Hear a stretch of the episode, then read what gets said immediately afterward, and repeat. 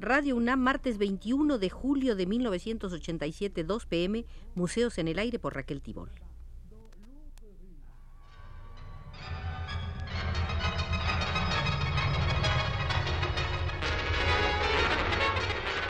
Radio UNAM presenta Museos en el Aire. Un programa a cargo de Raquel Tibol, quien queda con ustedes. La poderosa personalidad del artista polaco Tadeusz Kantor nos ha permitido, dada su manera de trabajo desde las artes plásticas al teatro y del teatro a las artes plásticas, nos ha permitido, digo, realizar una serie muy larga de visitas. La de hoy es la número 11 y en ella nos explicará Tadeusz Kantor el origen del teatro de la muerte.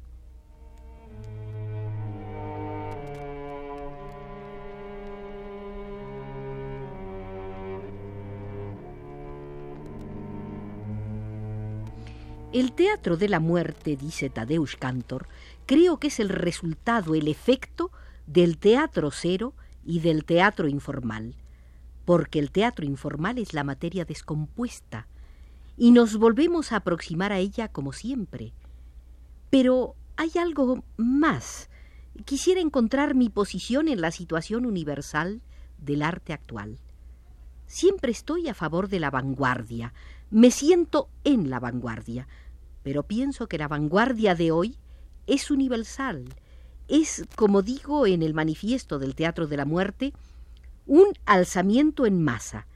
Es la movilización universal de la mediocridad. Todos quieren estar en la vanguardia, y eso es imposible. Todos los teatros son de vanguardia, da casi vergüenza ser tradicional pero empieza a ser fascinante ser tradicional. Por supuesto, no en el sentido clásico de tradición, de tradición formal.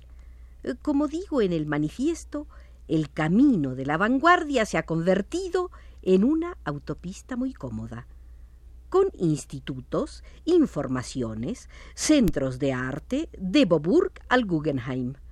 Por suerte en Italia no existen, pero de todos modos hay centros, oficinas de información, agencias, instituciones de vanguardia. Entonces, para mí se ha vuelto imposible continuar. Quisiera encontrar un pequeño sendero, un poco lateral, un poco al margen, para continuar, para no aburrirme. Creo que la noción de muerte es el último argumento para el conformismo porque considero que la vanguardia actual es conformista. En mi país, eh, quiere decir Cantor, en Polonia, está la vanguardia de Estado. El Estado utiliza la vanguardia como pantalla para su liberalismo. Ya no se trata de arte, no hay nada auténtico, es academicismo, conformismo, desde el momento en que ser vanguardia ofrece ya la posibilidad de una buena carrera. La noción de muerte no es una obsesión. Yo estoy en contra de la obsesión como explicación de la propia actividad porque resulta demasiado fácil. O si es una obsesión, no me concierne tan solo a mí, dice Cantor. Se dirá después. Pero para mí ahora, la noción de muerte es completamente formal. Para mí el modelo para el actor es el muerto. El hombre muerto posee las mismas características que debe tener el actor. El cadáver llama la atención de la gente y la rechaza. Lo mismo debe ocurrir con el actor. Debe atraer y rechazar. También él. El artista debe despojarse del prestigio oficial, del prestigio social, debe estar solo, es decir, debe ser solo actor. Para mí, el actor es un artista más sensible, porque es un poco exhibicionista. Por lo tanto, posee las características del muerto, atrae y repele. Además, como el muerto es verosímil para los demás, para los espectadores. Por eso en la obra odio los trajes, el papel, porque son pantallas. Ahí debe estar el hombre, verosímil para los espectadores, y debe estar muerto, debe estar separado para siempre, de modo inimaginable de los espectadores. Por eso hacemos de todo en el método de interpretación de los actores para crear esta barrera invisible como la que existe entre los muertos y los vivos. Es todo. Hemos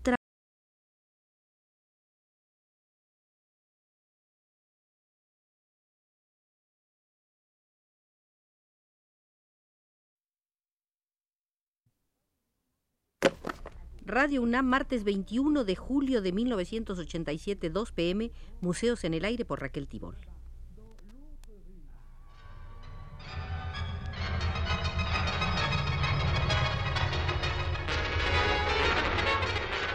Radio UNAM presenta Museos en el Aire.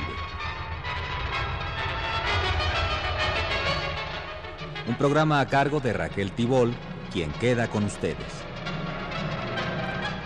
La poderosa personalidad del artista polaco Tadeusz Kantor nos ha permitido, dada su manera de trabajo desde las artes plásticas al teatro y del teatro a las artes plásticas, nos ha permitido, digo, realizar una serie muy larga de visitas. La de hoy es la número 11 y en ella nos explicará Tadeusz Kantor el origen del teatro de la muerte.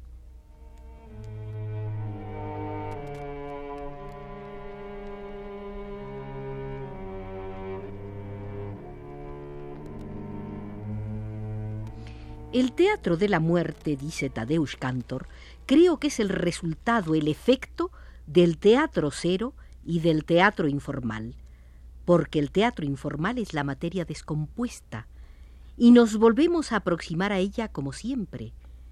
Pero hay algo más. Quisiera encontrar mi posición en la situación universal del arte actual.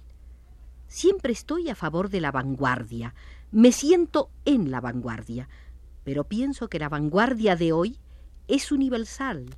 Es, como digo en el manifiesto del Teatro de la Muerte, un alzamiento en masa. Es la movilización universal de la mediocridad.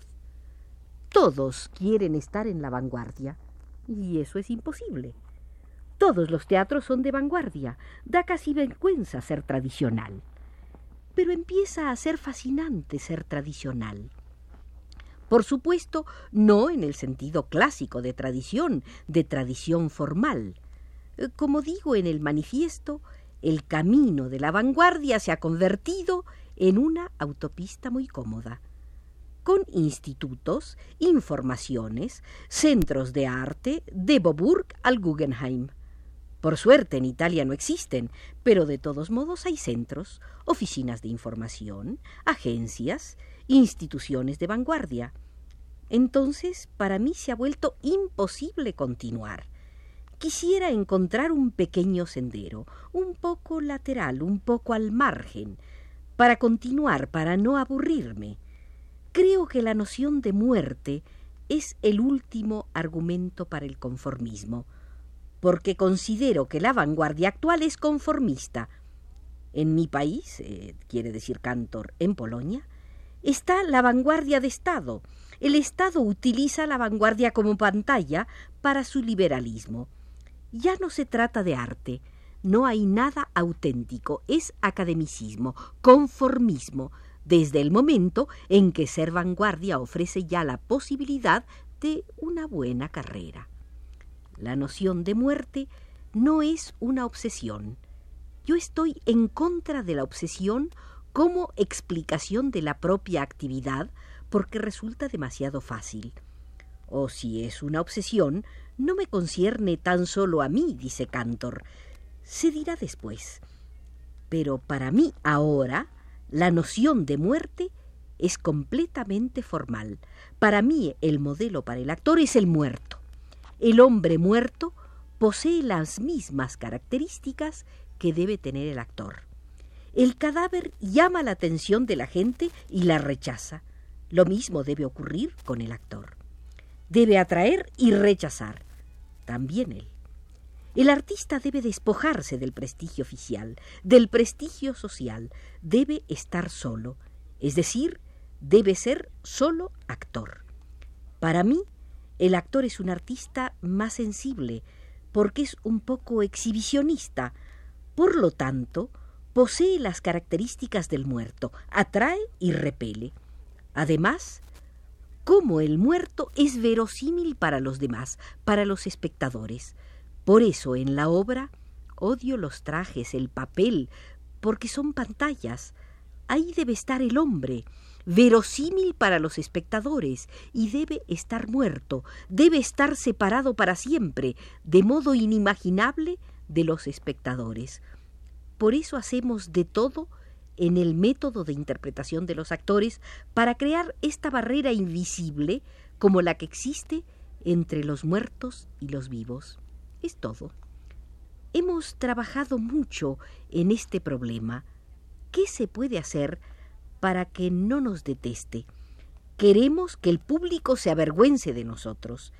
El muerto mostrado en el ataúd es, en cierto modo, una cosa de circo. Si estuviese vivo, probablemente se avergonzaría de ser expuesto en público. Este momento de vergüenza es la característica de nuestro modelo para el actor.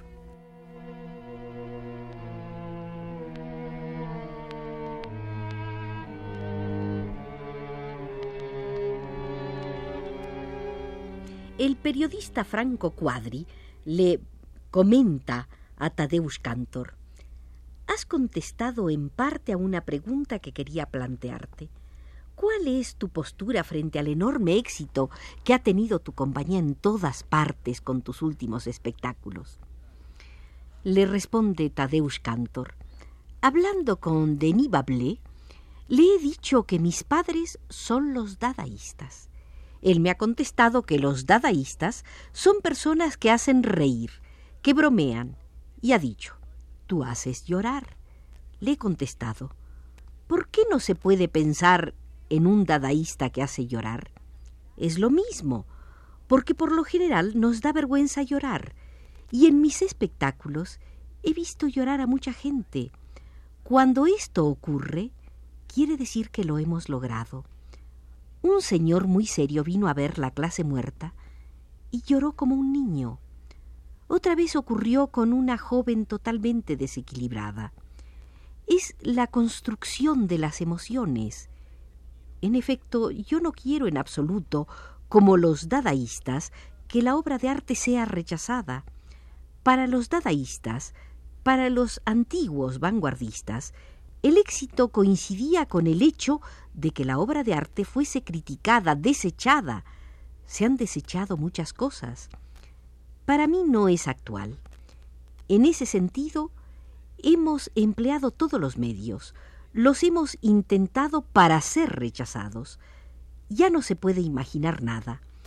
Cuando alguno de nosotros escupía en el público al principio, en 1961, el público se asustaba y empezaba a gritar.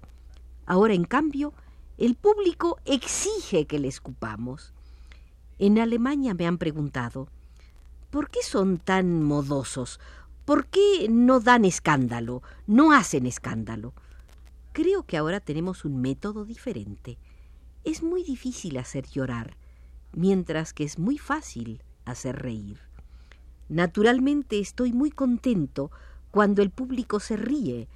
En mis espectáculos la esfera del humor es muy importante.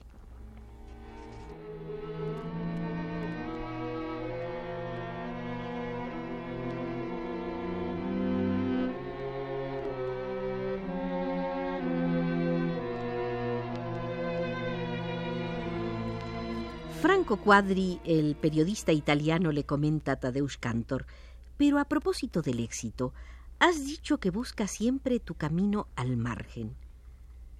Habla así Tadeusz Cantor sobre esto. Al margen, como alguien que crea condiciones no oficiales, simplemente al margen. Pero el espectáculo se dirige de todo